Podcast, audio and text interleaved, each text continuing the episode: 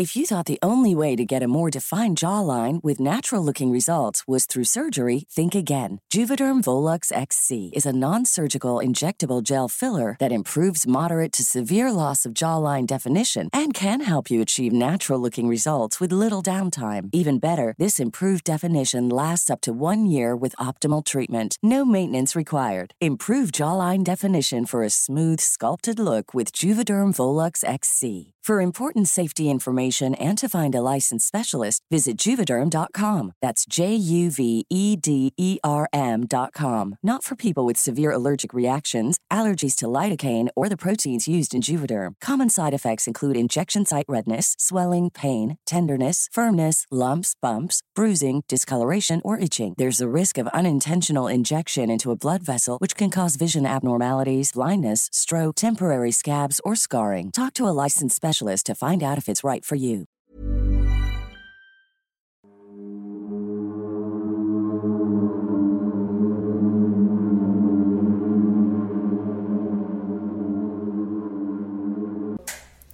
Hola, ¿cómo están? Les saluda su amiga Cass Otamendi y les doy la bienvenida a una nueva noche de historias, de misterio y relatos que van mucho más allá de lo evidente en este nuevo episodio del Anti-Podcast. Como siempre, presentando al equipo detrás de cámaras y en edición a Sergio Bocanegra y mi compañero de micrófono, como cada domingo de terror, el doctor Miguel Padilla. Qué bonita presentación, casi claro, a nuestro queridísimo editor que hoy va a tener una participación muy especial. Recuerden que nos pueden escuchar vía Spotify, Apple Music y obviamente en YouTube, donde les va a aparecer debajo de este video un botoncito que si le pican y dice gracias, nos van a ayudar un montón. Cas, antes de empezar el video de esta semana, nos puedes contar qué nos llegó en la anti-evidencia, que son estas historias, fotografías, relatos que nuestros suscriptores nos envían. Les voy a pasar el correo para quien quiera mandarnos sus historias evidencias. Bueno, anti-evidencias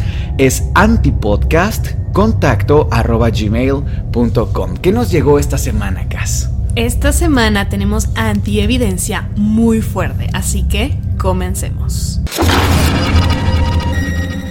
Hola chicos, por acá les quiero mostrar una foto que impactó a mi familia.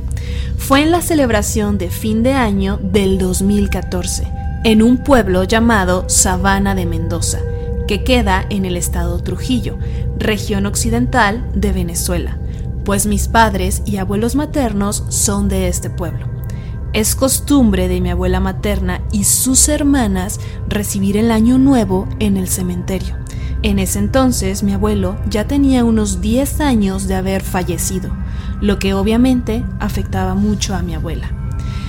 Mi abuela ese año, muy a regañadientes, no fue al cementerio. Uno de mis tíos había llevado su tablet, con la que nos tomamos muchísimas fotografías. Y el primero de enero del 2015 nos reunimos en casa de una tía, la hermana mayor de mi madre, como siempre lo hacíamos para pasar el día en la piscina y tomar su deliciosa sopa. Fue entonces cuando otra tía comienza a ver las fotos que nos habíamos tomado la noche anterior, la noche de fin de año y se sorprende al ver una foto en la que estaban mi abuela y uno de mis tíos, el menor de los hijos de mi abuela, y al lado de mi abuela una figura que enseguida dijo, tía, ese es mi papá, ahí está papá.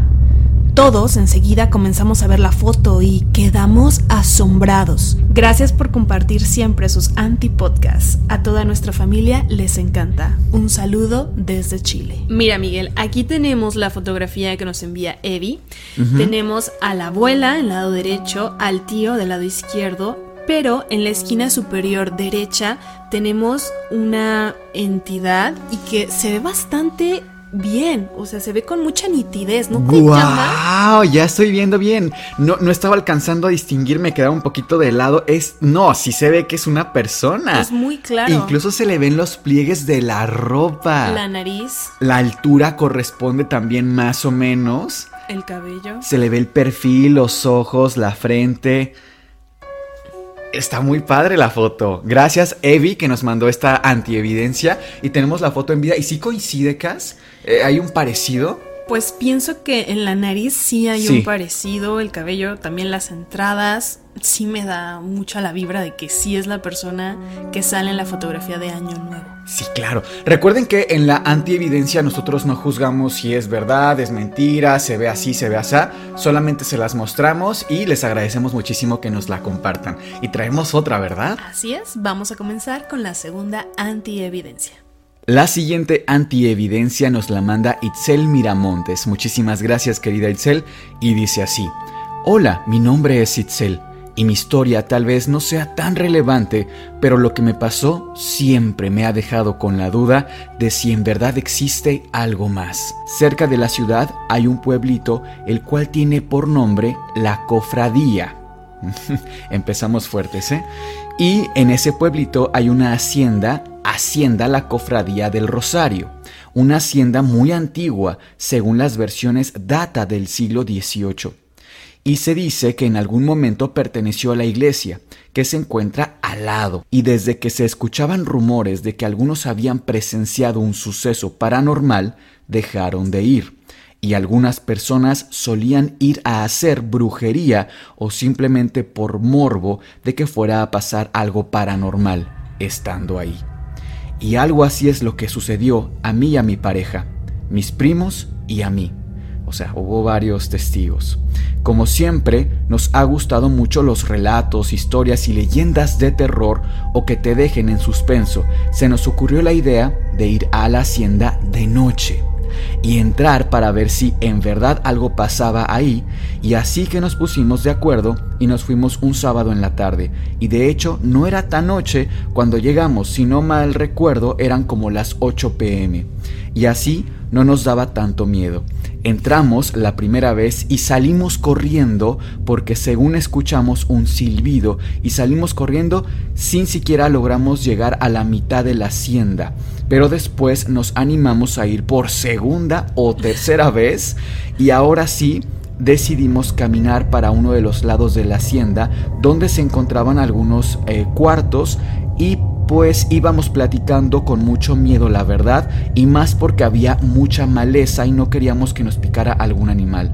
Así que tratamos de caminar lo más rápido posible para que en un momento nos detuvimos y mi tío dijo que guardábamos silencio y justo en ese momento se escuchó un grito desgarrador que nos erizó la piel y me dejó en shock.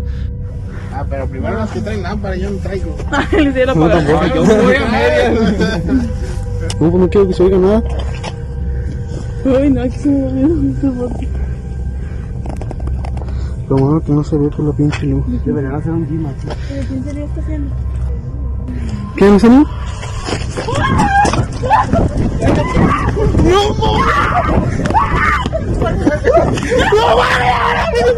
Oye Miguel, y me surge esta pregunta leyendo esta historia. ¿Tú irías a un lugar de estos que son abandonados, antiquísimos y que es muy común que en este tipo de lugares donde hay tanta energía y tanta historia de por medio se hagan rituales, magia negra y demás? ¿Irías? Sí, fíjate que es curioso que lo digas porque cuando hay lugares muy antiguos o que están rodeados de mucha naturaleza, usualmente eh, sirven como centros de poder dentro de la tradición mágica o dentro de muchas prácticas mágicas. Mm, No lo practico yo, pero he leído bastante al respecto y me doy cuenta de ello. En cuanto a si iría o no, me encantaría hacer investigación. De hecho, creo que el antipodcast empieza a estar preparado eh, a nivel producción e ir los tres, ir el equipo completo, empezar a hacer investigación De campo. de campo. Pero eh, dos cosas anotaría yo acá. Número uno, creo que si la gente va a un lugar donde sabe que están pasando hechos paranormales, al primer hecho paranormal, al primer ruido que pasa, no puedes huir. O sea, quédate a documentar. Es como cuando nos pasó lo del el efecto poltergeist o la actividad poltergeist que tuvimos aquí en el estudio. Los tres nos quedamos muy impactados, pero no corrimos. O sea, finalmente, no sé, quizá me equivoco, pero yo le tengo más miedo a los vivos. Eso sí me dan, no miedo, me dan pánico, de verdad. Ahí sí, mira, cierro mi puerta con seguro, pero frente a un fantasma me, me resulta fascinante. Ahora, la única razón por la que yo no lo haría es porque de pronto creo que es muy fácil saltar una línea, un espacio de respeto. O sea, y que por es una línea muy delgada. Claro, por ejemplo, yo nunca iría a un cementerio a documentar. Porque me parece una falta de respeto enorme. Que encuentres cosas interesantísimas, seguramente que sí, pero yo nunca iría a un cementerio a hacer investigación, aunque sea con la mejor intención. ¿Tú irías?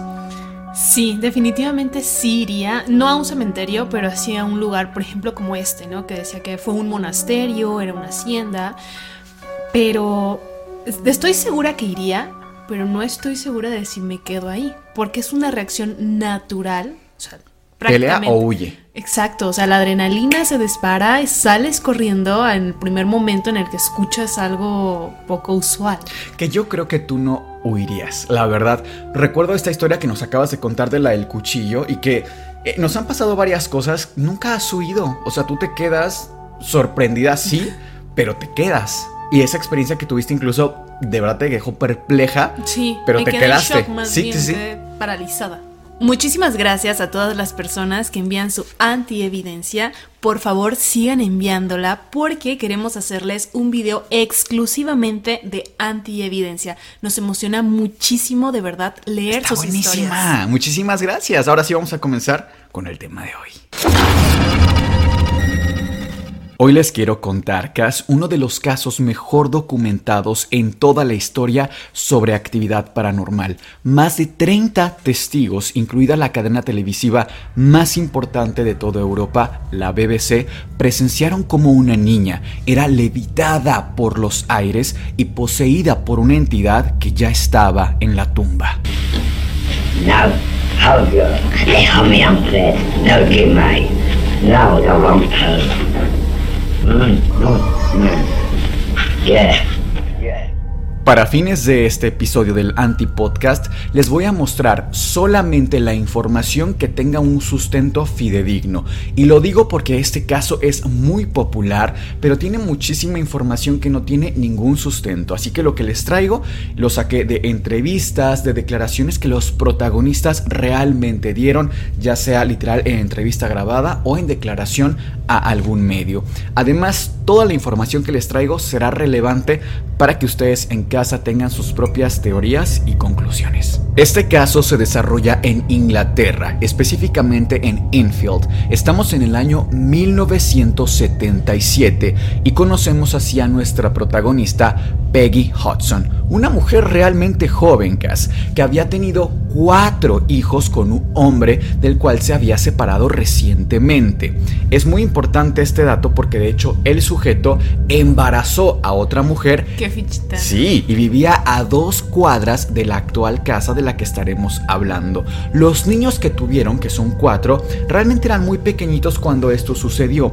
De hecho, aquí tengo las edades. La mayor, Maggie, de 13 años. Janet, de 11 años.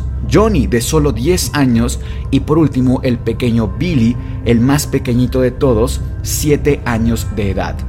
Peggy decide quedarse con los niños y quedarse en la casa que ya había comprado el padre de los niños. Y este dato es importante porque mucha gente piensa que todo el caso fue para quedarse con la casa, pero la casa ya, Ya era suya, sí. La casa está ubicada en Green Street 284 de Enfield. De hecho, aquí les vamos a mostrar el mapa para que vean que realmente está pues bastante cerca de Londres, se puede llegar con varias vías de acceso, no es estas, una de estas regiones súper lejanas, sin acceso a tecnología.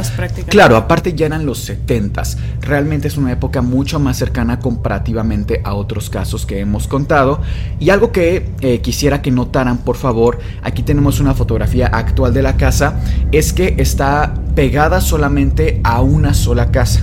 Es decir, si pasaba un ruido importante, algún ruido muy fuerte, no tendrían por qué escucharlo necesariamente los demás vecinos, sino solamente el de al lado. de al lado. Claro, pero lo que pasó fue tan fuerte que los vecinos de casas aledañas de enfrente estaban tan aterrorizados que vendieron sus casas. Las demolieron y se construyó una escuela en su lugar. Nadie quería vivir en esta calle por los acontecimientos que ocurrieron. Es importante también comentar que la casa ya era propiedad de Peggy Hudson, no así del esposo, no así del banco. Y lo digo porque mucha gente piensa que el caso se hizo mediático con fines de que esta mujer se quedara con la propiedad, pero ya era suya, así que realmente no ganó nada. De hecho, eh, durante el transcurso de todos los hechos, ella no ganó un solo peso de todo lo que pasó, o una sola, un solo céntimo. Y también por eso me imagino que nunca se podían ir de esta casa, porque ya era de ellos, no era como que estuvieran pagando renta o algo así para Sí, poder mudarse. Sí, y no nada más porque ya fuera de ellos no se iban, porque realmente lo que pasa acá fue tan intenso que sí, uno se cuestiona por qué no, No se, se fueron, van. pero es que realmente no tenían dinero, o sea, eran personas muy humildes que vivían prácticamente de la pensión que a veces les daba el esposo porque no era siempre así. De hecho, sabemos que Peggy constantemente tenía que exigir a través de las autoridades que su esposo le diera dinero. La casa cuenta con tres habitaciones. En la primera, la más amplia, eh, dormía Peggy, solamente ella. En la segunda habitación duermen sus dos hijas, tanto Maggie como Janet, y en la tercera habitación duermen los más pequeñitos, tanto Johnny como Billy. Eh, están así distribuidos y es importante para fines de esta historia porque veremos que la mayor cantidad de actividad paranormal se desarrolló en la habitación de las niñas. De hecho, sabemos que llegó a tal punto que tenían encadenada la habitación para que nadie pasara. Realmente eh, La fue un de las niñas. Sí, la habitación de las niñas, exactamente. La actividad paranormal que se desarrolló fue en toda la casa, realmente. De hecho, esta entidad tenía la capacidad de desplazarse desde el piso de abajo hasta las habitaciones y cada noche la escuchaban. Pero vamos a comenzar con los hechos. Janet eh, era, como decía, la segunda hija, tenía solamente 11 años de edad y era una chica bastante aislada, no tenía amigos en la escuela, en general eran un poco aislados los niños, yo diría que los cuatro, y se sabe que la mayor relación que tenían era entre ellos, de hecho acudían a la escuela juntos acudían a la misma escuela y eran como su amistad más cercana. Entonces la convivencia vaya que era estrecha entre los niños. Una mañana de 1977, estamos en el mes de agosto, la niña Janet se enferma de la garganta, una infección común y corriente, y la madre decide que, bueno, se quede eh, en la casa a descansar. El que Janet faltara a la escuela no era algo recurrente, realmente pasaba muy pocas veces eh, para los cuatro. No eran niños enfermizos en general, sabemos que no tenían ningún antecedente médico de relevancia. Entonces se queda esta niña descansando en su casa. Sin embargo, eh, la madre tenía que salir. Entonces ella va a hacer sus compras, va a hacer algunos pagos, etcétera. Hace como todas sus, eh, sus pendientes, sus actividades. Y una vez que regresa, para obviamente continuar con las actividades de la casa y cuidar de Janet, eh, al intentar abrir la puerta no abre, pero mientras más fuerza, menos le permite entrar. Llega un punto en el que se da cuenta que hay alguien detrás de la puerta que no le permite la entrada. Obviamente lo más Piensa lógico, que es la niña. claro, piensa que es Janet, que hizo alguna travesura y que no quiere que vea pues qué pasó en la casa. Sin embargo, Janet pues no era una chica traviesa o maleducada en general, eran bastante tranquilos los niños, entonces ella se empieza a alterar, eh, la madre Peggy, y le dice, oh Janet, déjame entrar, ¿qué estás haciendo? ¿Por qué no me dejas pasar? Fuerza más la entrada y no se le permite, incluso siente de alguna forma el empujón de la puerta. Finalmente, un intento más y la puerta se abre de golpe y no ve a nadie. Entonces Peggy se sorprende bastante, sube corriendo a la habitación de Janet para regañarla. Janet estaba profundamente dormida, estaba incluso con fiebre, entonces, y no había ningún destrozo en la casa. No había nada que estuviera ocultando la niña. Entonces, este fenómeno que fue el primer documentado, el primero que comenta la familia, que es de hecho de los menos conocidos porque no fue tan espectacular conforme lo vemos con todo lo que pasa después, pero para mí es muy relevante, es muy importante porque nos habla de que esta entidad ya tenía una conexión directa, una atracción específica por Janet, que quería estar con ella a, A solas. solas. Pasan los días, Janet se recupera, como comenté, simplemente fue una infección de garganta común y corriente una faringitis viral y no hubo mayor problema. Pasan entonces algunos días y Janet se da cuenta que algo está pasando en la casa. Para contexto, la habitación de las niñas, que como comentaba era la segunda habitación en dirección de la de la madre, la de los niños queda casi enfrente y al lado queda la de las niñas. Es así que Janet por las madrugadas escucha que hay alguien abajo, hay alguien en el piso que está justo debajo de ella. Entonces escucha cómo cruje la madera es algo que se está desplazando lentamente. Da pasos como si le costara caminar. Lentos. Lentos. Este trabajo, este esfuerzo como de una persona mayor. Ella se asusta, pero de alguna forma dice, bueno, quizás sea mi mamá. Se asoma a la habitación de su mamá, su mamá dormida. Sus hermanos dormidos y su hermana en su misma habitación pues también da fe de que está ahí. Dato curioso también es que Janet es sonámbula. Es por eso que es la primera que se da cuenta de estos fenómenos que solamente se desarrollan durante la noche, porque ella muchas veces eh, se despierta caminando en la habitación. Esto le pasaba desde mucho tiempo antes. De hecho es una parasomnia bastante común, sobre todo en niños pequeños, por un desarrollo neurológico, por higiene del sueño, etc. No pasa de que Janet camine en la habitación sola, dormida, deambule algunos minutos y se vuelva a acostar ella sola. Pero conforme los hechos escucha que, conforme estos hechos empiezan a ocurrir, que escucha que hay alguien en, en el piso de abajo, caminando, dando vueltas, ella dice, bueno, ¿Qué, pasa aquí? Es cuando justo en la película, esto también lo hacía Janet, se amarra. En la película del Conjuro 2. Eh, exactamente. Se amarra, pero no se amarra porque apareciera ella en otras habitaciones y se teletransportara como se dice en la película. En realidad se amarraba para no contactar con esta cosa que estaba abajo. Porque ya dijo, bueno, si yo camino dormida y hay una cosa aquí abajo, pues yo no puedo, algo va a pasar. Yo no puedo bajar esta cosa aparentemente no sube, yo no voy a bajar tampoco. Entonces se amarraba a su cama de la muñeca con una cuerda para saltar. Entonces de alguna forma se aseguraba y eso le daba cierta tranquilidad. Las cosas empiezan a poner más feas cuando ella empieza en efecto a despertar en otras partes de la casa. Si bien esto no es como tal paranormal, sí nos habla de algo importante médicamente. Cuando un niño tiene eh, una parasomnia, ya sean terrores nocturnos o sonambulismo, y este empeora, muchas veces es porque el niño está bajo estrés. Algún tipo de estrés, algo le está causando que el niño desarrolle mayor cortisol, libere mayor cortisol, no pueda descansar, no entre en fase profunda del sueño y no descanse y estas parasomnias se exalten muchísimo. Entonces esta niña, Janet, empieza a despertar en la cocina, empieza a despertar arriba de una mesa, empieza a despertar en lugares pues poco usuales, cosa que nunca le había pasado. La madre nota que además la niña empieza a despertar en una silla que ya estaba en la casa cuando la, compra el padre. Sí, esta silla empieza a tener mucha relevancia porque era una silla bastante vieja y entre este mueble que estaba había otros que ya pertenecían a la casa o al dueño anterior que lo que ellos tenían. Como decía, pues ellos no tenían muchas cosas. Realmente compraron la casa de muy bajos recursos para la época y a lo mejor decimos, bueno, Inglaterra, país primer mundo, no hay gente pobre. Bueno, recordemos que los estratos sociales existen en prácticamente todo el mundo. Entonces, como les decía, esta silla ya estaba ahí, pertenecía al dueño anterior y Janet ya no solo empieza a despertar en diferentes lugares de la casa, sino casi siempre en esa silla. Incluso se amanecía en esa silla. La madre es cuando dice, bueno, aquí algo está pasando, pero no es pues algo mayor.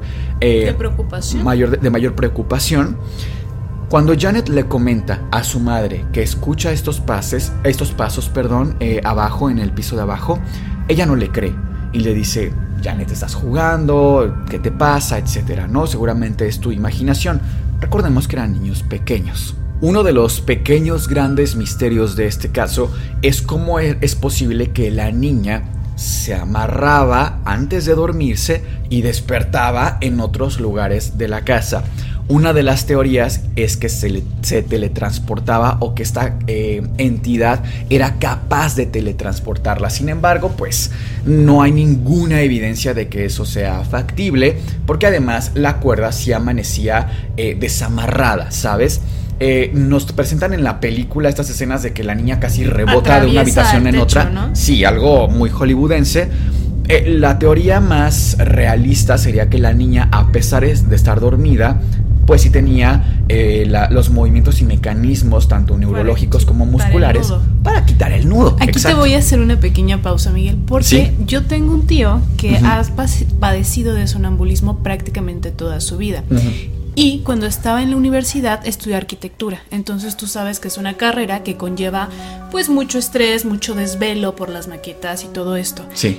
Y se tenía que encadenar a su cama para no padecer sonambulismo. O sea, era encadenarse con candado y todo. Entonces sí lo veo muy factible que si solamente se amarraba con una cuerda, se la pudiera quitar por la noche para aparecer en otro lado. Sí, y, y justo qué bueno que lo mencionas porque me parece que una característica del antipodcast justo es eso, es sí está curioso, pero no necesariamente es algo paranormal. Pero bueno, las cosas paranormales donde sí ya saltan muchísimo a la vista empiezan a ocurrir un poco después.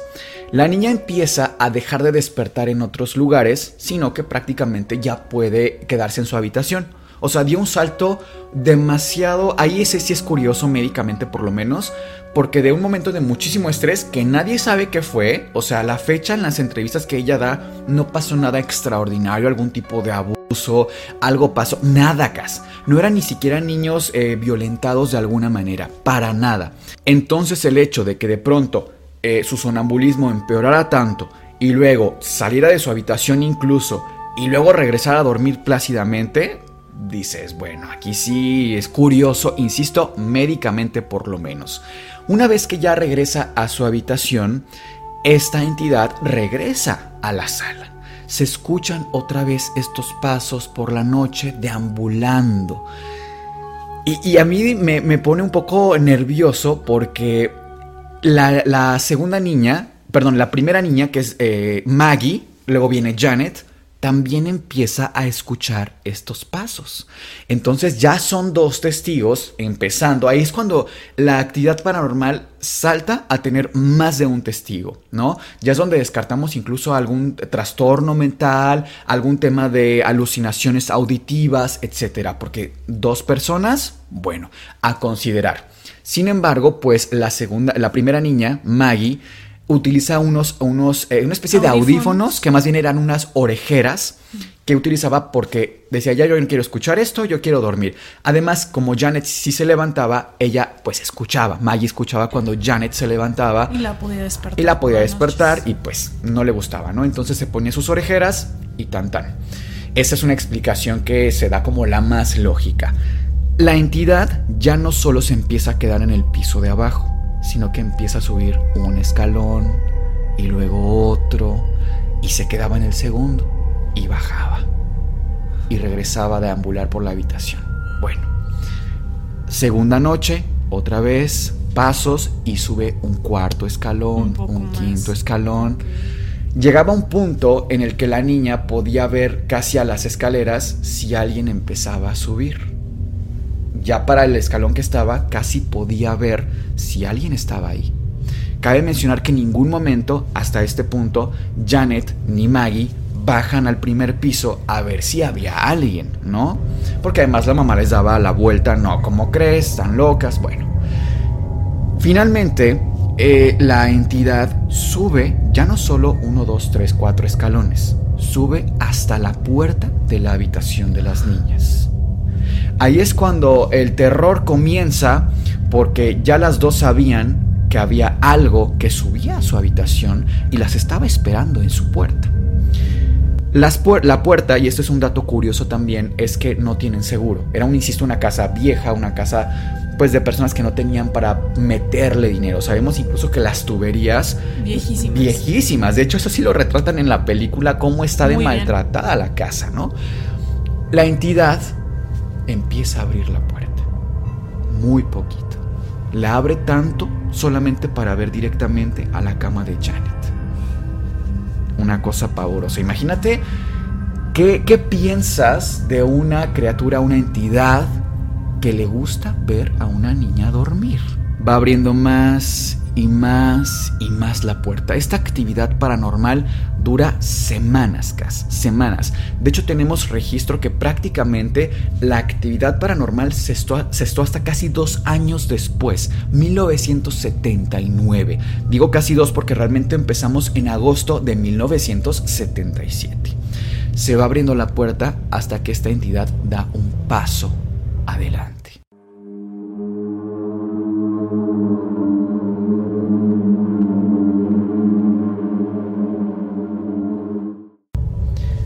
Se queda en la puerta de la habitación por semanas otra vez. Janet se queda fijamente viendo en medio de la oscuridad. Nunca ve a nadie, pero siente una mirada. La presencia. Sí, la, presencia. Además, caray, la estás escuchando, estás viendo cómo abre la puerta y se, se queda ahí cada noche. Llega una noche en la que esta entidad se acerca directamente a la cama de Janet y en la, en la pared hace una especie de rasguño de esta forma. Y Janet, aterradísima, grita. Su hermana despierta, se quita las orejas. O sea, qué tan fuerte fue el grito que se quita estas orejeras. ¿Qué pasa, Janet? ¿Qué está, qué está ocurriendo? Aquí hay alguien en la habitación, tenemos que hacer algo, despierta, que no sé qué. Janet se queda, insisto, como casi en shock pero se da cuenta o siente, porque nunca lo ve, ¿eh? siente que está atrás de Maggie. O sea, contexto, estamos en la habitación de las niñas, Janet está aterrada en su cama, tapada con la sábana, esperando que esta cosa la, la agreda. Grita porque escucha el rasguño en la pared. Maggie despierta, se levanta, va a la cama de Janet y Maggie, eh, perdón, Janet siente que esta cosa está atrás de su hermana. De su hermana y le dice, Maggie está atrás de ti. Maggie voltea, no ve nada, pero en ese momento las cajoneras de un mueble enorme que también ya estaba ahí se abren de golpe. Todas de golpe. En medio de la oscuridad, en medio de este terror, algo extraordinario. Salen disparadas corriendo a la habitación de la madre.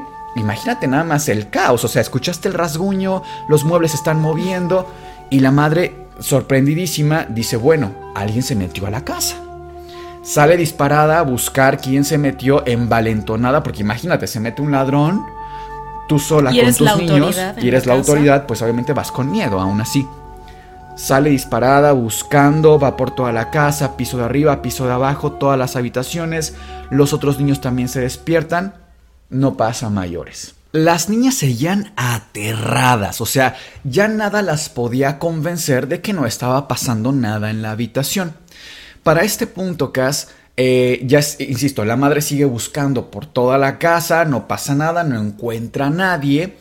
Y un dato curioso muy, muy potente que ocurrió esa misma noche fue que cuando entra a la habitación de las niñas para intentar calmarlas, la mamá muy molesta. ¿Cómo es posible que me despiertan, niñas? Son las 3 de la mañana.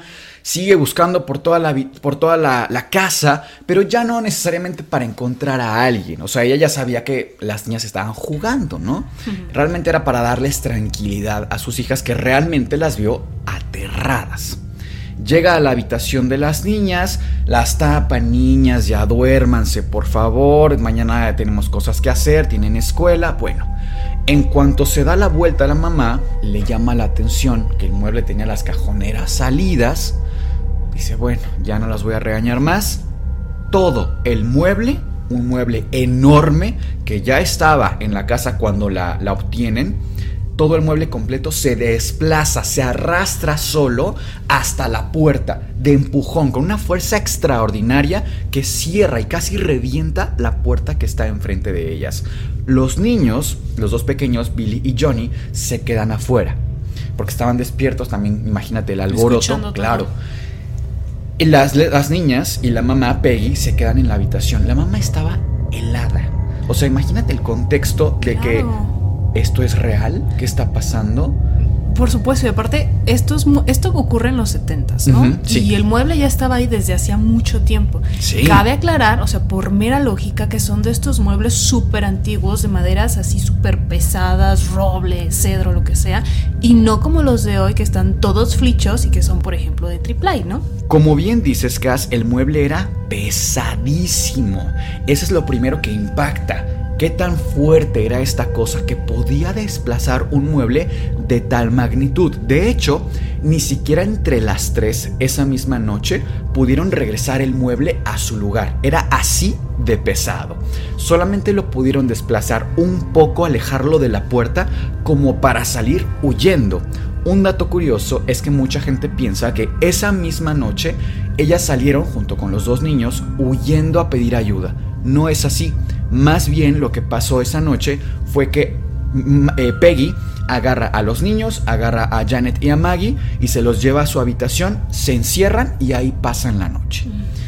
A partir de aquí, la actividad paranormal empieza con mucha mayor frecuencia, si no más bien con fuerza, sí con frecuencia. ¿A qué me refiero?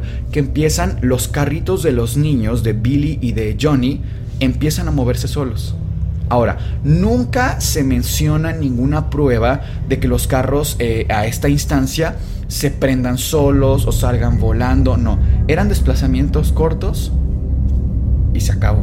Pero imagínate el impacto aún así. O sea, ya sabes que hay algo en tu casa. Y los carritos de los niños, eh, libros que se caen, los muebles de pronto, los movimientos que los, los eh, muebles empiezan a tener. Eh, este fue el más espectacular, el de el, el ropero, el, cajonera. el cajonera, perdón, que se mueve con tanta fuerza. Porque a partir de aquí son movimientos realmente breves de, de muebles que de pronto se, se dan. Sobre todo la silla que te comenté al inicio de la plática. que- Donde Janet aparecía. donde Janet mañanas. aparecía, des- eh, bueno, al otro día, Al otro día. eh, que pasó la noche ahí, se desplaza un poco, como si alguien estuviera acomodándose en la silla constantemente. Pero nunca fue nada tan agresivo hasta este punto. Pasaron más o menos unas tres semanas de estos hechos y en una noche estaban cenando la familia completa, los cinco miembros de la familia, los cuatro niños y eh, Peggy Hudson. Algún refrigerio y era de noche, no era tan tarde cuando empieza actividad poltergeist en la casa una vez más. Esta vez fueron las puertas de las habitaciones. Ojo, insisto, ellos estaban en la cocina y escuchan cómo las puertas arriba empiezan a azotarse. Ahora, no era un solo azotón de una puerta que tú digas, bueno, el aire tal vez, alguna corriente, algo similar. Eran las tres puertas una forma agresiva, se cierra, se abre, se cierra, se abre, continua, con muchísima fuerza, con muchísima violencia. Obviamente se quedan impactados de lo que está pasando porque la actividad estaba empeorando muchísimo. Eran tan fuertes los golpes que a este punto los vecinos empiezan a escuchar los ruidos que estaban ocurriendo en la casa. E insisto, imagínate la magnitud, la fuerza, lo cotidiano que era para ellos que los vecinos piensan que es Peggy violentando a los, niños. Y así se da la primera intervención de la policía. De hecho, la primera mucha gente piensa que fue por actividad paranormal. Sí, pero no por eso per se, sino más bien porque piensan que es esta violencia que está ejerciendo Peggy. Llaman a la policía después de unos días, se inicia una investigación contra Peggy. No encuentran nada, Cas. No hay ni un solo golpe en los niños, un solo rasguño. Los niños no tienen desnutrición, nada. Nunca fueron niños violentados. De hecho, la mamá los quería realmente mucho y los procuraba muchísimo. No encontraron, insisto, nada. Y me parece importante mencionarlo porque pues puede ser una teoría válida. Pasaron algunas semanas más con este nivel de actividad paranormal tan intenso, los pasos en medio de la noche, tenemos los platos que se caen desde los estantes, de hecho ya era común que Peggy los quitara de los estantes y mejor los pusiera abajo porque ya literalmente se iba a quedar sin platos de tan común que esto pasaba con la estantería, los muebles que se seguían moviendo, sobre todo esta silla que les comento y por supuesto las visitas nocturnas a la habitación de Janet. La madre en algún momento piensa en atrancar la, la puerta, pero no sabían que era peor. dejarlas encerradas con esta cosa adentro o permitir que esta cosa solamente viniera a ver a Janet. Imagínate también qué desagradable saber que hay una entidad que viene específicamente a ver a tu hija dormir y que no puedas hacer realmente nada al respecto. No eran personas religiosas, no eran personas de fe. Por eso es que mucha gente quizás se pregunte, bueno, ¿por qué no se acercan a alguna instancia?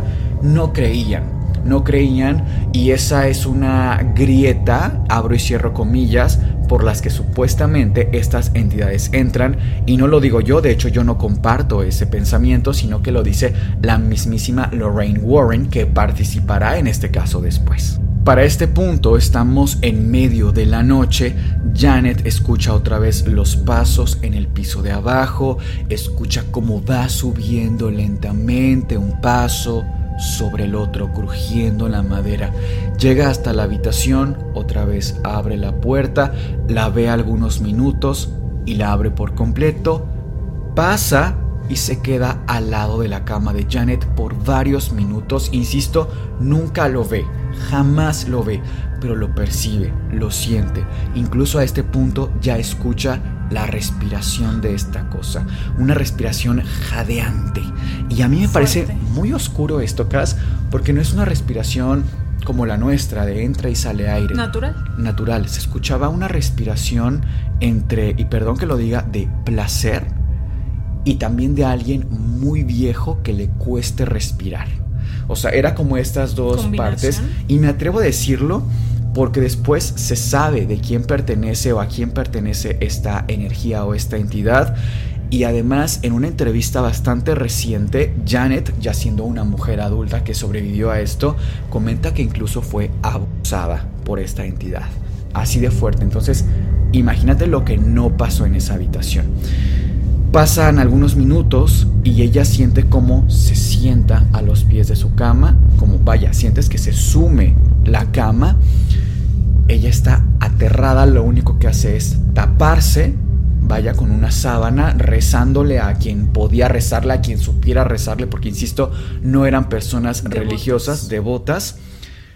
Finalmente, para esta noche, eh, se despierta Maggie y se da cuenta que Janet ya no está en su cama.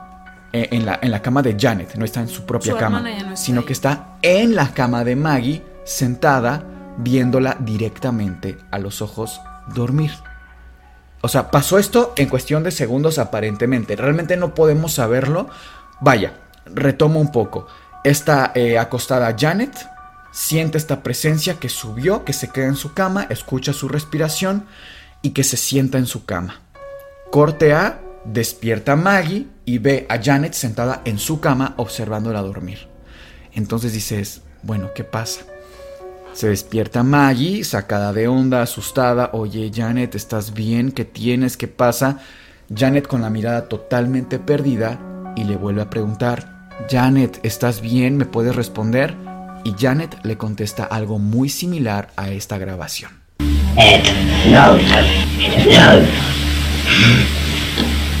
Holger, déjame entrar, no give me, no, no won't Maggie se queda aterrada. Imagínate esta voz espantosa que sale de una pequeña de 11 años. De tu hermana. De tu hermana que no te reconoce, que está observándote fijamente en medio de la noche. Estaba aterrada Maggie. No puede hacer nada por ella. Sale corriendo por su mamá. Que eh, aquí eh, también yo diría, bueno, un poco de pronto me cuesta pensar cómo no escuchaban, como estaban tan al pendiente de los ruidos de la otra, no sé. Eh, aquí es como un bemol que yo pondría en la historia, pero así se relatan los hechos. Van por la mamá, va Maggie por la mamá, por Peggy, regresan a la habitación, los otros dos niños también se despiertan, ya todos están en la habitación, Janet, en la habitación de las niñas, Janet está ida totalmente. Ya no hacía ningún ruido como lo hizo al inicio, pero se queda totalmente en estado de ida, está totalmente ida. Llega un punto en que la mamá dice, esta no es mi hija. Se acerca con ella, le dice, Janet, por favor reacciona, vuelve con nosotros. Janet, por unos, unos breves segundos, reacciona, vuelve en sí misma y en ese instante Janet siente como unas manos la agarran de los tobillos. Ella utilizaba como un pijamón, digamos, era muy común en esa época. La agarra de los tobillos unas manos frías, heladas, tan fuertemente que la tira contra el piso. O sea, todos ven como si esta cosa la arrastrara desde abajo de la cama, cae contra el piso y nada más. Y esto sí me hace muy fuerte que fuera fingido o planeado, porque la arrastra por toda la habitación, llegando por la pared, o sea, venciendo la gravedad por la pared y la tira por la ventana. O sea, la niña revienta el vidrio y cae en unos arbustos que había en De esa época. desde un segundo Desde piso. un segundo piso, casi exactamente. Caen los arbustos, todos se quedan impactados. O sea, esta cosa ya estaba intentando quitarle la vida a Janet. Bajan corriendo, la mamá estaba desesperada. Agarra a Janet. Janet estaba bien porque, insisto, cayó prácticamente amortiguada Tuvo suerte. tuvo suerte. Eh, ya lo que viene después en la película es muy hollywoodense, de que bueno, eh, este tronco que se parte y demás, eso no es cierto, pero sí cae. Vaya, no, creo que esa historia es tan espectacular lo que se nos cuenta que no necesita que le inventemos nada. Y, o sea, imagínate que a una entidad así agarra a tu hija de 11 años y la tire contra una ventana. O sea, perdón, no se necesita más para que te dé pánico, ¿no? Es en este punto cuando entonces sí llega eh, Peggy junto con todos sus niños a pedir ayuda a los vecinos, los Nottingham. Los Nottingham vivían enfrente de la casa de, de los Hudson. Piden ayuda, oye, mira, está pasando esto, aventaron a mi hija, es un demonio, estoy segura que viene por ella, se la va a llevar, por favor ayúdanos. Ahí está el dueño de esta casa, que aquí tenemos el nombre, es Vic Nottingham, aquí lo tenemos escrito, y te voy a leer lo que literalmente él declaró a los medios oficiales. Eh, bueno, contexto, eh, Víctor obviamente se queda muy impactado por lo que está pasando, revisan a Janet que no tenga alguna herida grave, realmente tenía raspones, porque sí se logra incluso hacer unas pequeñas heridas con, ¿Con los eh, cristales? con los cristales y con el propio arbusto. O sea, sí lo amortiguó, pero también la lastimó, pues por la caída, ¿no? Sin embargo, estaba consciente y estaba dentro de lo que cabe bien. La revisan, te digo, y Víctor, eh, pues era muy escéptico. Él no creía para nada. O sea, tú me llegas a mitad de la noche diciéndome que un demonio viene por tu hija, yo no te creo nada. Yo voy a ver que alguien se metió a tu casa. Llega a la casa y dice esto. Escuché los golpes mientras entraba por la puerta principal. Recorrí toda la casa. Sencillamente no pude entender qué era. Así que al final pensé que solo había una cosa que podía hacer. Llamar a la policía. Fíjate cómo Víctor, siendo un escéptico, eh, nunca él había tenido un contacto muy cercano con la familia, era una familia un tanto hermética. Llega a la casa y la casa lo recibe con ruidos, la casa lo recibe con actividad poltergeist. O sea, no se esperó a tener algo más. Víctor estaba tan sorprendido que como dice, lo único que se me ocurrió hacer, pues a quién llamo? A la policía. La policía que llega es Caroline Hips, es una eh, miembro pues de la policía del lugar, de Enfield, eh, que fue la primera, ¿no? En llegar a esta escena. Y lo que dice fue así, y esto lo puso en su reporte. La silla se levantó sola del piso. Ninguno de los presentes la tocamos. Vi que se deslizaba hacia la derecha unos cuatro pies antes de que se detuviera. Te doy contexto. En cuanto entra la policía a la casa, lo primero que hace, a ella no la reciben con actividad paranormal. Ella entra y ve, bueno, que hubo mucho barullo, mucho movimiento de que salieron corriendo los, los Hodge, perdón, los Hodgson. Eh, entra a la casa, revisa por todos lados algún animal, ella piensa a ver qué es esto, qué es el otro. Llegan a la cocina y la silla que te comenté, donde despertaba Janet, que siempre se movía, ya no hizo un pequeño movimiento, sino que literalmente se desplaza por prácticamente toda la sala, como te comenta aquí, unos cuatro pies, que son más o menos 1.5 metros, se desplaza por... O imagínate el movimiento, ¿no? Enfrente de la policía. Ya no era lo vio la mamá, me contaron, no. La policía vio como una silla se movió sola. Y lo vio tan eh, de primera mano que decidió ponerlo en su reporte, aún sabiendo que iba a causar problemas en la estación. Porque obviamente tú como policía puedes poner que fue cualquier cosa, un mapache, un ladrón, pero no que fue un fantasma lo pone en su reporte, aunque no utiliza la palabra fantasma, pues se sobreentiende lo que está pasando. Y en la estación se arma Revuelo. muchísimo revuelo, muchísimo escándalo. Empiezan a curiosar muchos policías a pasar por la casa y siempre escuchan ruidos. Siempre escuchan las puertas que se mueven, siempre escuchan que se azotan, que caen cosas. Entonces ya la gente empieza a saber lo que está pasando. Sin embargo, no tienen forma lo- la familia de, insisto, desplazarse a otro lugar. El caso se hizo tan popular que lo que hace la escuela de los niños para apoyar a la familia de alguna forma fue permitirles que los niños ya no fueran a la escuela a tomar clases, sino que fueran a dormir, a descansar. Los niños estaban exhaustos. Imagínate, sobre todo Janet ya no podía dormir de ninguna manera. ¿Dónde iba a descansar? La escuela era su único lugar seguro. Cabe mencionar que incluso se abre la enfermería prácticamente para que estos niños vayan a descansar.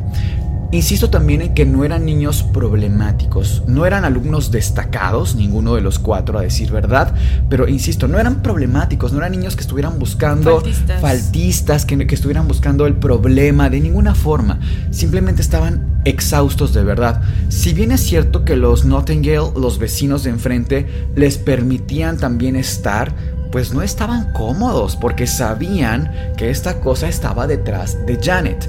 Es cierto que no hubo actividad paranormal en la casa de los Nottingale, también es algo que retratan en las películas de forma pues más hollywoodense, imagino yo, pero no hay ningún registro de que pasara algo paranormal en la casa de los vecinos. Todo se quedaba siempre en la casa de, lo- de la familia como tal. La BBC decide enviar a un corresponsal que fue Graham Morris, que es un fotoperiodista que ya trabajaba en otros medios, tenía realmente mucha experiencia. La razón que tiene la BBC para enviar especialmente a este corresponsal, pues es que era experto en fotografía. Y llegamos así entonces a la primera evidencia de este caso, una de las más potentes que nos ofrecen, que es esta fotografía que vemos en pantalla de Janet flotando en el aire, supuestamente por actividad poltergeist. Vemos al fondo a sus dos hermanos gritando en medio de sollozos y la imagen puede ser bastante espectacular la primera vez que uno la ve y la comentaremos más adelante con nuestro experto en fotografía para analizarla más a detalle. A partir de este video, a partir de este punto en el video, me gustaría empezar a leerles específicamente los recortes de información que hace la propia BBC conforme avanzan los testigos. Y dice así.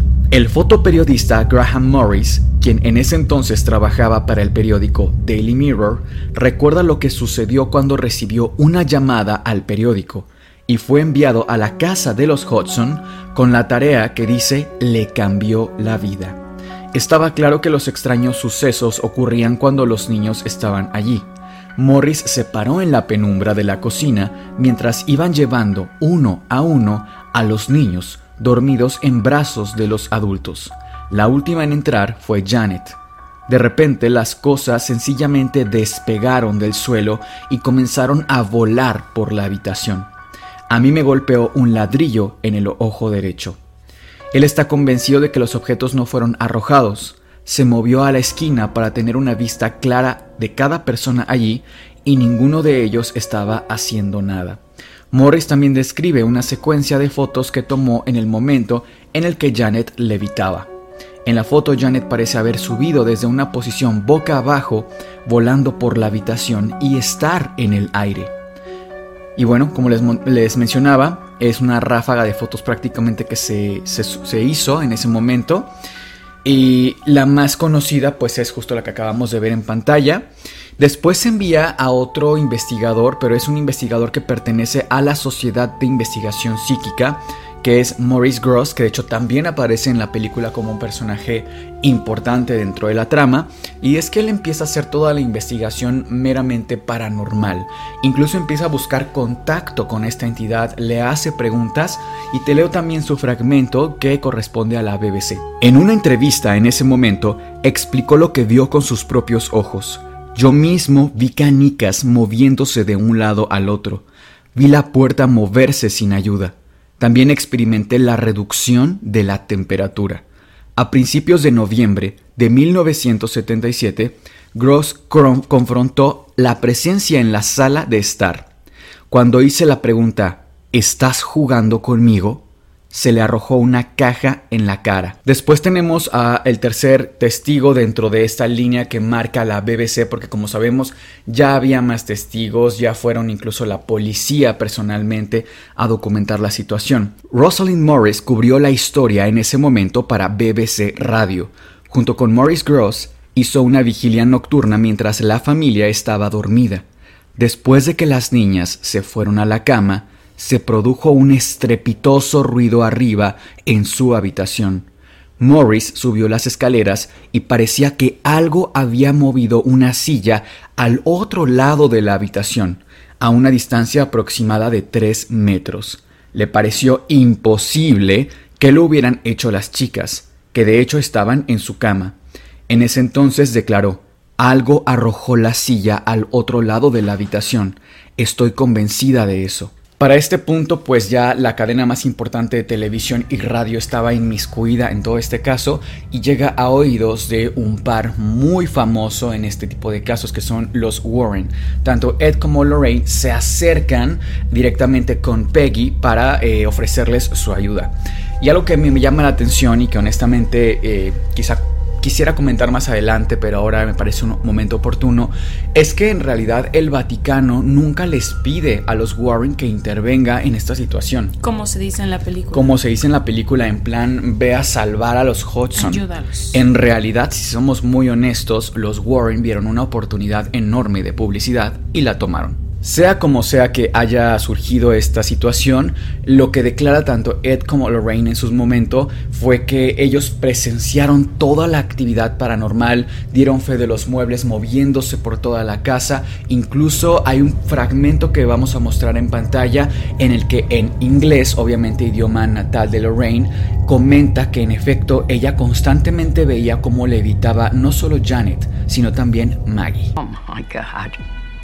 The levitation of those girls. They would levitate.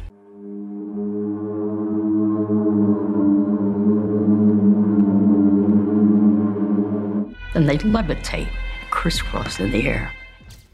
Los Warren tenían pues bastantes conocimientos dentro de lo que es la demonología e intentan hacer varios rituales dentro del catolicismo para identificar a esta entidad y luego expulsarla.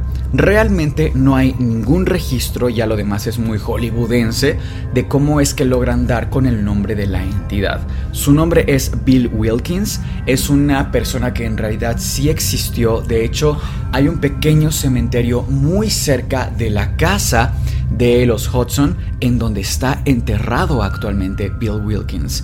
¿Qué tiene que ver este señor en esta historia? Bueno, este señor vivió en esa misma casa y murió a consecuencia de un derrame cerebral en la silla en la que despertaba todos los días Janet.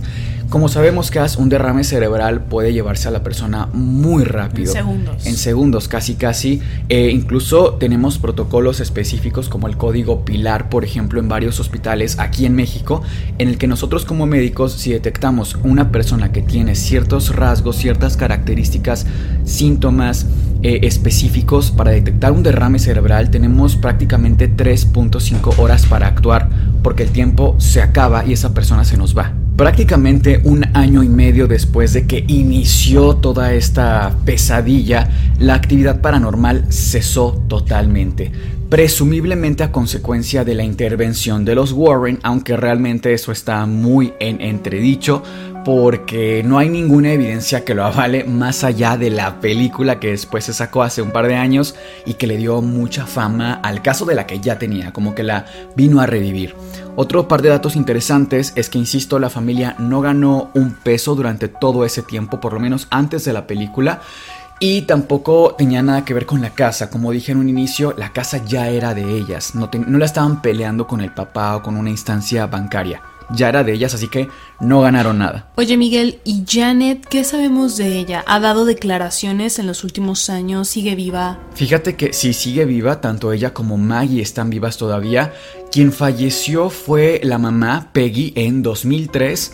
La leyenda urbana, porque tampoco hay registro de que así sea, sabemos que falleció en esa misma casa. O sea, se quedó viviendo ahí el resto de su vida. Sí, aparentemente murió en la misma silla en la que murió Bill Wilkins, lo cual es mucho leyenda urbana porque no hay ninguna fuente fidedigna que lo corrobore, ni siquiera las familiares lo han comentado ni mucho menos. Y honestamente cuando algo así te ataca eh, espiritualmente, incluso los Warren lo han dicho, ellos colectaban estos eh, objetos que estaban malditos o infestados y los llevaban a su, a un espacio que tenían, a su museo en su casa que tenían, tanto para ellos usarlo, digamos, de colección, por así decirlo, pero también para resguardarlos. Entonces pensar que esa silla siguió ahí después, no sé, no lo creo realmente y menos que ahí haya fallecido la mamá.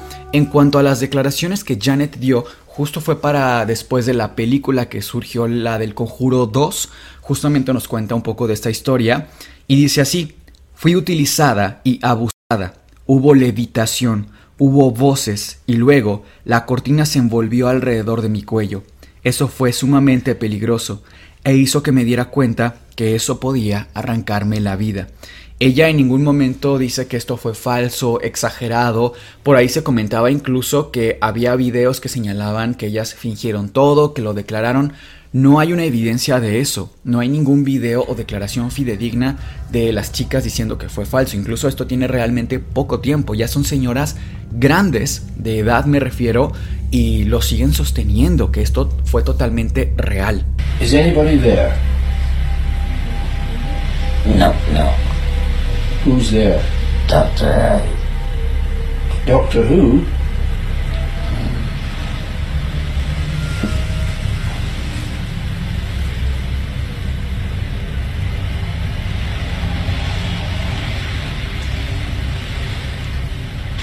Uh, Goose Chasers here. Como podemos apreciar, Cass, esta entrevista puede resultar bastante sorprendente. Se nos muestra a supuestamente Bill Wilkins hablando a través de Janet. ¿Qué opinas de tuvimos la primera evidencia que fue la fotografía de Janet levitando acompañada y rodeada de muchísimos testimonios, más de 30 en total. Y tenemos por otro lado esta entrevista que nos muestra un cambio de voz espectacular. ¿Qué opinas del video, de la entrevista? Me parece bastante curioso, Miguel, porque definitivamente sí es algo impactante saber que esta voz tan gruesa, tan áspera, viene desde una niña de 11 años, ¿no? Sí. O sea, sí, claro que te, te saca mucho, o sea, te brinca.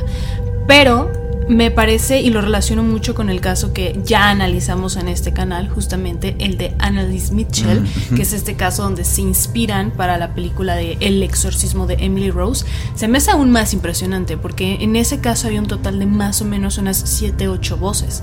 En este caso aún veo factible, o sea, le doy el beneficio de la duda de que la niña haya podido fingir la voz del señor, de Bill. ¿Sabes? Porque solo son dos voces, la de propiamente Janet y la de Bill.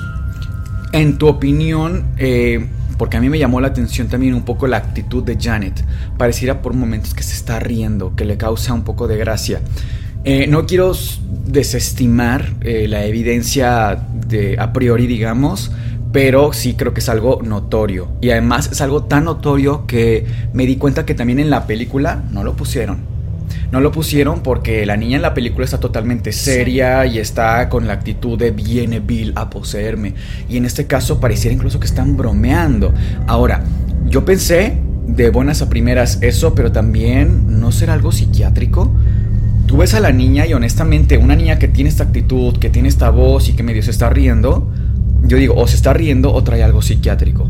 Me llamó eso la atención. Ahora, los cambios de voz en pacientes Pueden ser por muchísimas razones, evidentemente, pero uno de los primeros que yo pensé fue un trastorno disociativo de la identidad, lo famosamente conocido como personalidad múltiple. Ahora, este es un tema súper interesante que vale muchísimo la pena que nos documentemos más al respecto en general como población, pero me gustaría contarte algo al respecto para igual la gente que nos está escuchando se dé una idea del tema. Hay personas que desarrollan a causa, por ejemplo, de algún trauma, un mecanismo de defensa que es una identidad adicional. Esta identidad puede ser tan grande, tan potente, que puede tener cada vez más y más espacio hasta generar una verdadera personalidad. Hay registros con muchísimas personalidades que en una sola persona tienen muchísimas identidades. Tan es así que pueden tener a lo mejor una identidad, en tu caso, de un hombre de 40 años, una niña de 5 años, todos conviviendo en tu cerebro. Hay una serie de términos súper interesantes como son los fronters, que son las personas o identidades que están a cargo, que están como comandando todo el asunto.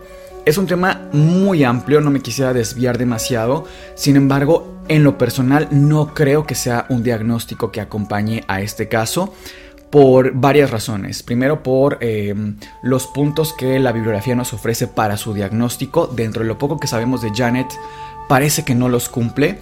Eh, y número dos, los cambios de voz, si bien sí son posibles en personas con este trastorno, normalmente son un poco un cambio de tono, de actitud, corporalidad más relajada o más tensa, etc. Depende muchísimo de cada variable.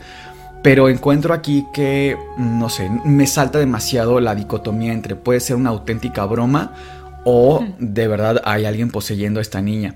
Y eso es lo increíble para mí del caso. ¿Tú qué opinas? ¿De algún trastorno que te venga a la mente? Traté de encajar el caso en varios trastornos. El Sí. primero que me surgió, y quizás también por frecuencia, fue esquizofrenia, ¿no? A final de cuentas, al principio el caso sí me sonaba a que fuera esquizofrenia, porque solamente era Janet quien escuchaba estos pasos, quien veía, bueno, de hecho nunca ve como tal, pero sí hay alucinaciones auditivas, ¿no? Y cada vez son más tangibles, más, es más sensible a esto.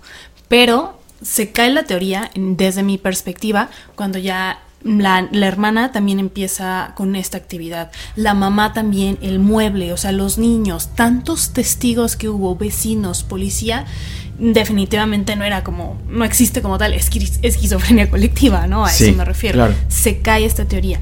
Traté de eh, encajar, por ejemplo, en trastorno límite de la personalidad, que iría un poquito ligado justamente al trastorno que tú comentabas, pero igual, o sea, llega un punto en el que no es sostenible tanto por, por la cantidad de información y evidencia que hay, tanto porque no sabemos como tal si en algún momento, creo, nunca se menciona o no lo mencionaste o no lo escuché, que la llevaran al médico como tal, ¿sabes? No, nunca la llevan al médico. Nunca la ¿eh? llevan al médico, entonces también creo que esa parte queda ahí volando, ¿sabes? Sí, es un caso también muy especial porque no se le lleva ni al médico ni a la iglesia. Siempre hay intervenciones de terceros, o sea, aparece la policía y los Warren como si fueran las únicas dos alternativas, ¿no? Si te parece bien, vamos ahora a analizar la fotografía en compañía de nuestro experto en edición y fotografía, Sergio. Y aquí tenemos a Sergio Bocanegra, nuestro queridísimo editor, que siempre lo mencionamos al inicio de los videos, pero hoy por fin lo podemos tener frente a cámara. Y como tú, Sergio, eres el experto en fotografía, te voy a pedir por favor que nos ayudes a explicarnos los aspectos técnicos de la fotografía de Janet. Antes que nada, muy buena noche. Gracias por invitarme a aparecer en este video. Quiero mencionar algo muy eh, curioso que encuentro en la fotografía Cas. Y es que eh, realmente yo voy a empezar diciendo que está muy bien planificada esta foto. ¿Por qué? Porque si te das cuenta, nosotros, eh, voy a decir esto, en fotografía conocemos la iluminación de dos formas. Existe la luz artificial y la luz natural. La luz natura- la natural, perdón, es toda esta iluminación que entra directamente del sol, a En través día. de una ventana, exactamente, en el día. Y la luz artificial o externa es todo aquella tipo de iluminación como una lámpara, desde los flash, desde un rebotador, incluso también viene siendo parte de una luz externa. Si nos damos cuenta y hacemos zoom en la fotografía, nos damos cuenta de las sombras que genera, por ejemplo, Janet, que genera incluso eh, las sombras de aquí de la, de la cama que está en una esquinita. Y si nos damos cuenta también, en esta esquina, en esta En colcha, cobija, exactamente, Entonces, lo ¿quieres rebota. decir que había un frente a Janet, o sea, algo que no vemos está una lámpara muy grande o varias lámparas que están emitiendo luz de aquí hacia enfrente. Y por Exactamente. eso tenemos la sombra en Janet. Puede ser eso o un flash externo. Recordemos que los flash ya existen desde las finales de los años 40. Y esto sucede en los 70 Exactamente. ya había flash. Pero quiero mencionar otra cosita, porque si tú haces un pequeño zoom a la foto, te das cuenta que hay como un ruido, ¿no? Un granito, como que está saliendo en la fotografía. No se ve nítida la imagen. Exactamente, no se ve totalmente clara. ¿Esto a qué crees que se deba, Cas? Mm, pues sí también pienso que es algo que estaba planeado porque no es no era tan común tener cámaras como por ejemplo hoy en los celulares. Exactamente. Nosotros actualmente tenemos pues ya prácticamente una cámara a la mano con respecto a nuestros celulares, las cámaras digitales, que vaya, creo que la primera cámara digital se eh, creó en 1975 si no mal tengo el recuerdo. Pero previo a esto teníamos las cámaras analógicas, que todas las cámaras en este entonces pues tenían un proceso muy diferente. Entonces, por ejemplo, la diferencia que tienen las cámaras analógicas, una de las tantas, a una cámara digital que ahora tenemos, es que por ejemplo en aquel entonces tenías tú que hacer prácticamente el focus o el, eh, digamos como el... Mover manualmente. Exactamente todo para poder enfocar bien la fotografía, que estuviera bien encuadrada, etcétera, etcétera. No era tan fácil como ahora. Evidentemente esa noche querían captar algo, pero para que ya ella... sea a Janet levitando o alguna o a la lo que entidad. sea exactamente que estuviera esa noche lo querían captar en ese momento. Sergio, tengo una pregunta. Si yo salgo a la calle, tomo mi celular, veo un pájaro pasando y le quiero tomar una fotografía, ¿qué tantas posibilidades tengo de que la foto salga nítida? Porque con los fantasmas, entidades y demás, también son casi casi casualidades que salgan en las fotografías, porque están ahí por un lapso de tiempo minúsculo. Entonces, ¿qué tanta facilidad tengo para hacer eso? Y también, ¿qué tanta facilidad había en ese entonces para captar alguna entidad? Mira, hay algo que nosotros en la fotografía conocemos como la velocidad del obturador. Te preguntarás qué es esto. Prácticamente es qué tantas fotografías o fotogramas se toman por segundo en una toma que haces. Nos habla incluso que es como parte de una ráfaga de fotografías que actualmente conocemos que tenemos en nuestros celulares, ¿no? Que tomas 10 fotografías en un Una segundo. tiene que salir Exactamente, una tiene que salir bien. Eh, actualmente las fotografías o las cámaras digitales que tenemos o conocemos como las cámaras digitales, pues poseen esta magnitud incluso de elevar la velocidad del obturador hasta 8000 fotogramas por segundo. Te hablo de que objeto que brinca, un ejemplo, ¿no? O puedes mover así la mano de un saludo, se congela la mano tal cual haciendo esto. Entonces, en ese entonces, las velocidades de obturadores no pasaban arriba de 500 fotogramas. ¿Qué opinas? ¿Se pudiera editar en esta época una fotografía? En esta época de los 70 es muy probable que sí se pudiera retocar, pero no como lo conocemos actualmente. De hecho, mira, te voy a mencionar, hablando, foto- eh, o sea, en cuestión de fotografía, para mí la reacción que tienen los niños eh, me habla de que prácticamente fue como esto de que de repente les prenden la luz. Es una reacción de susto como de, espérame, me estás echando la luz de repente. Sí. Es eso. Si hacemos un zoom a ella, a Janet, nos damos cuenta de la sombra que tiene. Y la sombra que está prácticamente aquí pegada en este póster que tiene en su, en su pared, me habla de que no está retocada. Porque ahorita te voy a mencionar cómo se hacían los retoques en ese entonces de la fotografía. Si hacemos un zoom a la cama, aquí se ve incluso hasta una pisada. O sea, si te das cuenta, como esas veces que vas a tomar impulso para brincar, se queda sumido el pie en Sí. la cama. Prácticamente para mí esa fotografía, al menos esta, estuvo muy bien planeada y planificada. Asumiendo que sí fue un salto que dio, que no levitó, pudiéramos recrear una fotografía de levitación que superara a esta. Es totalmente posible y de hecho lo vamos a poner a prueba. Bueno, como pueden ver en estas imágenes, nos pusimos a tratar de recrear más o menos de una altura similar, en nuestro caso fue un sofá, y saltar eh, ante la cámara e intentar recrear fotos de levitación, incluso eh, un poco más apegadas a lo que sería una persona levitando que el salto. Siento que en Janet, la, sea real o no la fotografía, me parece que simula eh, con esta flexión que tiene que sí saltó. Entonces lo que tratamos de evitar un poco en nuestra experiencia fue eso para intentar mejorar esa perspectiva. ¿Qué te pareció el experimento, Cas? En la experiencia primero y luego veremos los resultados. Ok, bueno, antes quiero añadir que justamente en la foto de Janet, sea real o no, se ve en la cama cómo está marcado el pie, como Sí. si pareciera que desde ahí se impulsó. Sí, de hecho, perdón que te interrumpa, pero hay una foto incluso de secuencia previa de la ráfaga que se ve con un pie sobre la cama. Entonces sí, claramente hubo contacto, sí. Ok, la experiencia. mm, sentí que no lo iba a lograr, para empezar. Porque si no es tan alto, eh, también depende mucho la toma, me di cuenta. Es decir, ahí pareciera que estoy prácticamente al ras de la puerta y realmente no es tan alto el techo aquí. Eh, sí tenía un poco de preocupación, la verdad, de, por ejemplo, caer con las rodillas o lastimarme los talones, porque otra cosa que quiero aclarar es que en esta casa, por lo menos, tenemos como tal losa, ¿no? Piso de losa. Duro, cemento. Exactamente. Entonces, claro que caer mal, un golpe, es mucho más potente el Sí. dolor que caer, por ejemplo, en piso de duela, como es el caso de la habitación de Janet, ¿no? Entonces, sí tenía un tanto esa incomodidad.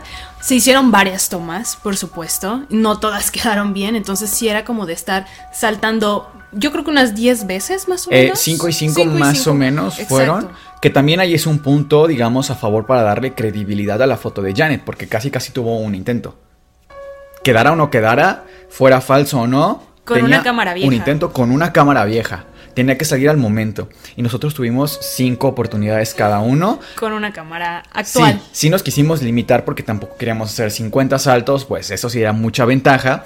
Vamos a ver el primer resultado, si te parece bien, que es tu fotografía. Eh, como pueden ver, la corporalidad que tiene Cass, a mí, si me ofreces esto como evidencia de levitación, honestamente me parece mucho más factible que la foto de Janet. ¿Tú qué opinas de tu fotografía siendo objetiva? Es que prácticamente parece que estoy pegando en el techo. Es más, como no me pegué. El cabello me llama muchísimo la, la atención. O sea, sí pareciera que estoy flotando, ¿sabes? Sí, obviamente este es un salto controlado, digamos. Y cabe aclarar que no tiene nada de mano en edi- edi- edición, ¿vale? Sí. Eh, esta es mi fotografía. Igual, justo si se fijan, lo que intentamos recrear fue eh, evitar las posiciones naturales de un salto. Exactamente para evitar que se viera Muy obvio. muy obvio y que ta- intentamos dar el salto para vencer eh, la fotografía, ¿no? Como tal. En mi caso, la verdad, igual mi comentario sería que si fue falso Cass por parte de Janet y de la familia completa fueron demasiadas molestias. O sea, honestamente, para no haber ganado nada, fueron demasiadas molestias. O sea, recrear todo esto, el de verdad no dormir, el dormir en la escuela, El ser rechazados en la escuela. en todos Estaban lados. estigmatizados Y- claro. prácticamente. Y no haber ganado un solo peso. Yo creo que sí ganaron dinero, pero fue hasta la película. Y ni siquiera lo estaban pensando en ese momento para decir, en 20 Claro. años vamos a hacer una película de esto. Sí, entonces también creo que mi fotografía, eh, bajo cierto análisis, pues sí podría parecer de levitación. E incluso traté de recrear un poco la posición de Janet, pero también creo que esta fue incluso más difícil que la que parece menos de levitación, Sí. justo porque al exponer tanto tus rodillas, pues tienes que bajarlas rápido para que no te vayas a lastimar. Entonces, este fue nuestro análisis de las fotografías y vamos a pasar a nuestras conclusiones. Comienzo yo con mis conclusiones, Miguel, que particularmente en este caso son variadas. ¿Te escucho? Em, la primera es que definitivamente el tema del sonambulismo estaba presente, eso es algo real y que en este caso sí se presta para las famosas coincidencias, todo se acomodó para que surgiera de esta manera. Ella ya padecía el sonambulismo y en algún momento sí hay algo de sugestión, es decir, ella empieza a escuchar estos pasos, estos sonidos que vienen a por ella y sí existe la sugestión, definitivamente es algo comprobable. ¿Quién no ha pasado que después de ver una película de terror piensas que eso que viste en la película va tras de ti, ¿no? O sea, por supuesto.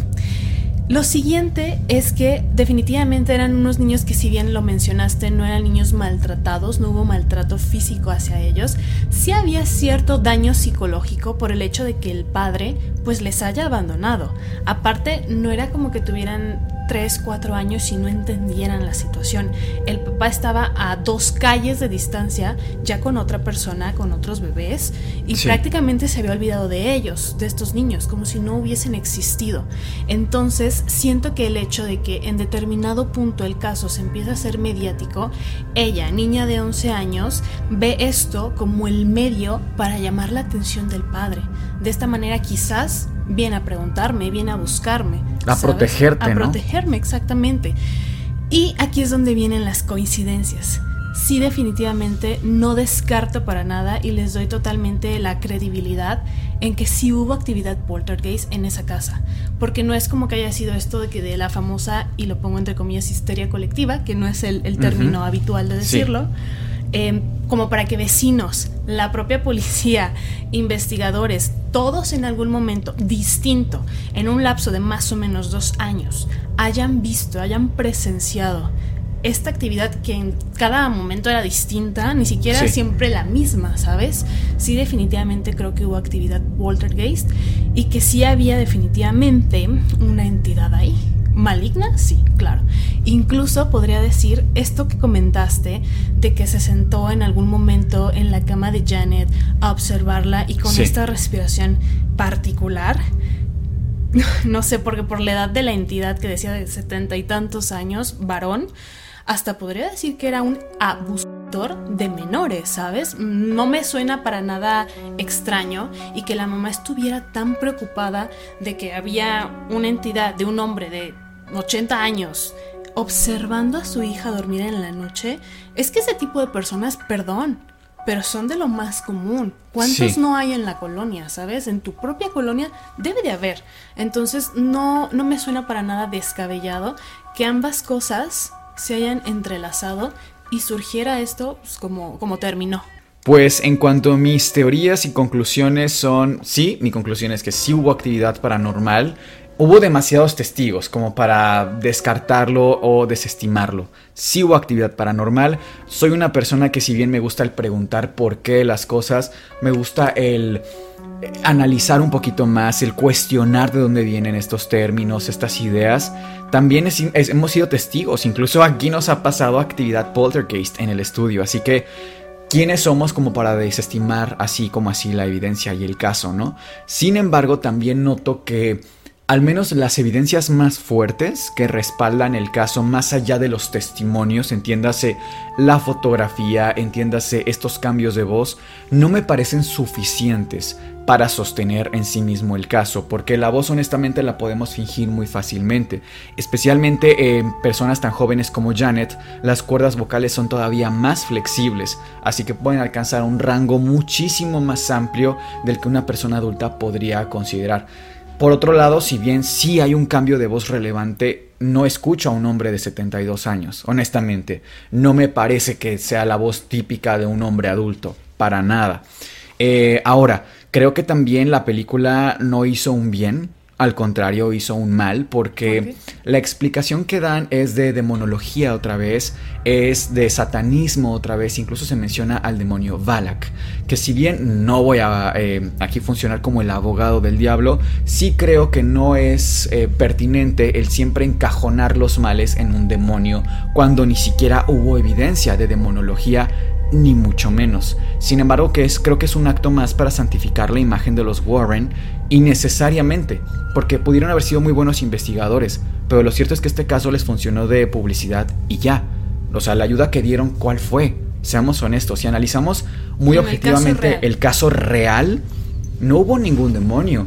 Y la, lo- los, eh, la actividad paranormal no cesó, sino si hacemos cálculos casi un año después de que los Warren se fueron. O sea, la actividad seguía un año después de que ellos se habían ido. Entonces, ellos no terminaron con la actividad paranormal. Ellos la presenciaron probablemente, pero no hicieron más que documentar. Y una documentación también hay que decirlo, bastante mediocre. Porque ellos no tienen ningún tipo de fotografías, no tienen ningún tipo de registro. El único registro que tenemos es gracias a la BBC. Nada más, pero los Warren no hicieron más que hacer acto de presencia. Entonces, sí creo que también está bueno aquí comentarlo que de pronto se santifica mucho su imagen. En cuanto, insisto, a las fotos, sí creo que la niña saltó. Honestamente me parece lo más viable, más después del experimento que tomamos, que no fue difícil eh, ciertas posturas, pero la postura que ella además tenía en específico me parece muy viable, además viniendo de una cama, ¿no? Sí vemos esta toma incluso previa con el pie sobre la cama. Y esa es mi conclusión, que subo actividad paranormal, pero también no sé si una oportunidad para llamar la atención del padre o para ganar algo, pero creo que se les salió de las manos. Creo que si ves que una silla se mueve en tu casa, ves que alguien sube a tu cuarto a observarte en la noche, está bien que hagas un escándalo porque no entiendes qué está pasando, la gente estaba asustada. Pero todo lo que se des- desató después como evidencia, abro y cierro comillas, me parece insuficiente. Muchísimas gracias, queridos amigos, por habernos acompañado un domingo más de terror. No olviden enviar su antievidencia. Nosotros somos Sergio Cas y Miguel. Esto fue el Antipodcast y les deseamos dulces pesadillas.